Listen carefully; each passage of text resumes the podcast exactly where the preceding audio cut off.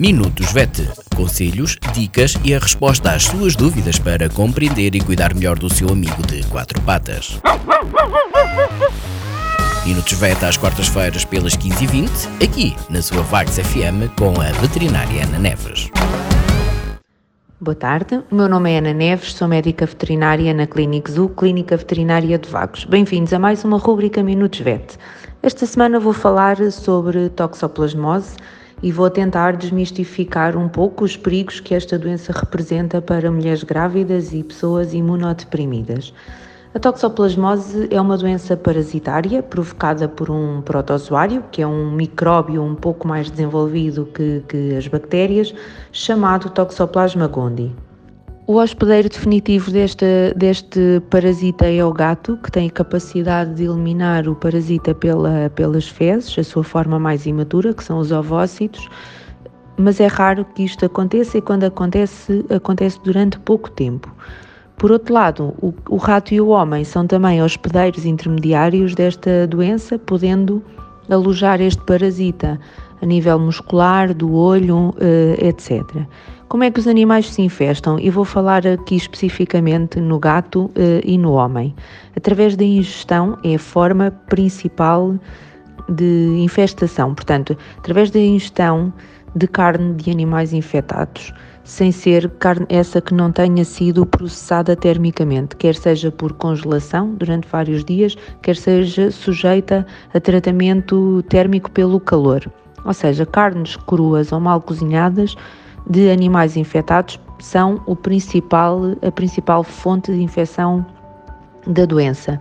No, no caso do homem, mal cozinhada, e no caso dos, dos gatos, põe-se também em ingestão de ratos, que são presas dos gatos, eh, de ratos infectados. Também pode haver infecção por ingestão de alimentos crus, nomeadamente frutas e vegetais contaminados. Outra forma é, é através da ingestão de ovócitos que estão soltos no, no solo, em solos contaminados, por falta de, no caso dos gatos, por cheirarem, lamberem, etc. No caso do homem, uh, por falta de, de, higiene, porque se esteve a trabalhar num terreno ou mexer na terra e foi comer e não lavou as mãos, pode ocorrer infecção uh, uh, dessa forma. Menos comum, a forma de, de infecção menos comum é a ingestão de água contaminada ou de leite, nomeadamente de, de cabra, que não foi termicamente tratado e também por inalação de parasitas. Os sintomas no homem mais comuns geralmente são sintomas ligeiros em indivíduos saudáveis. Uh, no entanto, pode assumir esta doença pode ser grave, de facto, em mulheres grávidas e imunodeprimidos. No início de gravidez pode ser uma causa de aborto. Uh, em fases mais avançadas da gravidez, o parasita pode passar através da placenta para o feto. No, de uma forma geral, a doença pode provocar prostração, hum, perda de apetite, uh, etc. Pode afetar o olho, porque o, o parasita aloja-se também no olho. Nos gatos, a doença é geralmente assintomática. Uh, os gatos que manifestam sintomas apresentam diarreia, lesões oculares, perda de apetite, etc.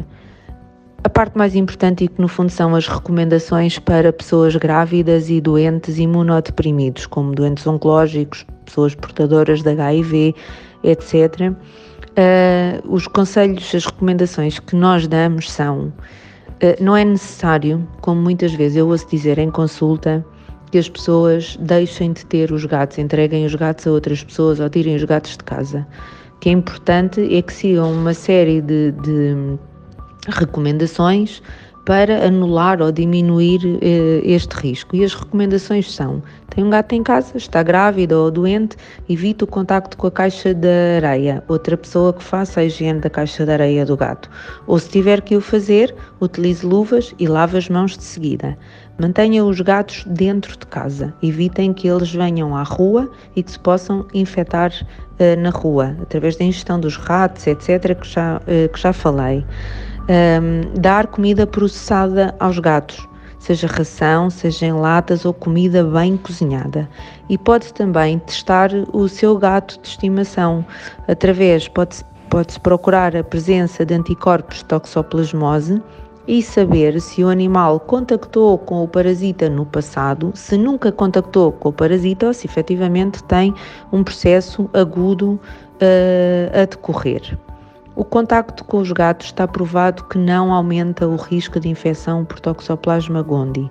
A eliminação pelas fezes é rara, acontece um em cada 250 gatos, uh, e o contacto com o gato de facto não vai aumentar ou influenciar a probabilidade de contrair uh, a infecção, da pessoa contrair a infecção. O mesmo já não afirmamos da ingestão de comida mal cozinhada ou crua. Inclusivamente, há estudos que provam que médicas veterinárias que estão em contacto permanente, inclusivamente com animais doentes, um, não têm uma probabilidade superior a contrair a doença. Em relação à, à, população em geral, portanto, a quem não está infectado, a quem não está de, nestas condições que falei há pouco, portanto, imunodeprimido ou, ou, ou, ou gestante, os cuidados de higiene básicos são suficientes para se protegerem da infestação da doença. Cozinhar bem a comida, uh, o lavar as mãos antes das refeições, etc., é suficiente. Não é necessário, se entretanto está grávida, de entregar o seu gato a outra pessoa porque há este risco. Por esta semana é tudo. Obrigada, até para a semana. Minutos VET. Conselhos, dicas e a resposta às suas dúvidas para compreender e cuidar melhor do seu amigo de quatro patas. Minutos VET às quartas-feiras pelas 15h20, aqui na sua Vagos FM com a veterinária Ana Neves.